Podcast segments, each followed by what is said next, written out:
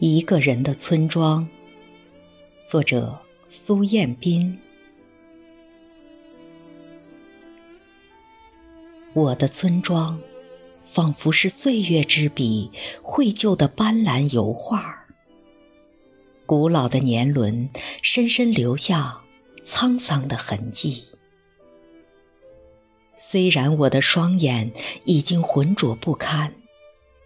可是还能依然认出他原来的模样，如同惊醒的残梦，依稀还有斑驳的门窗、风化的土墙。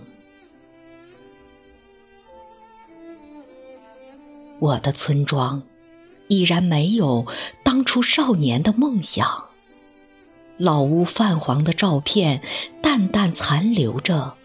梦的踪迹。虽然我的梦想一直被风牵着流浪，可是如同断线的风筝，早已掉落在城市的泥沼。我的村庄早已不是我儿时的故乡。坐在麦草垛上看月亮的少年。早已远走天涯。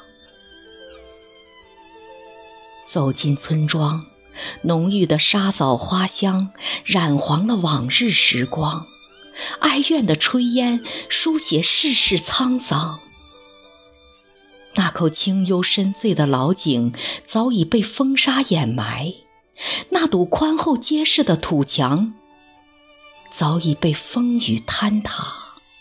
那座摇摇欲坠的老屋，如同风烛残年的老人，静默地晒着太阳，落寞地等我回家。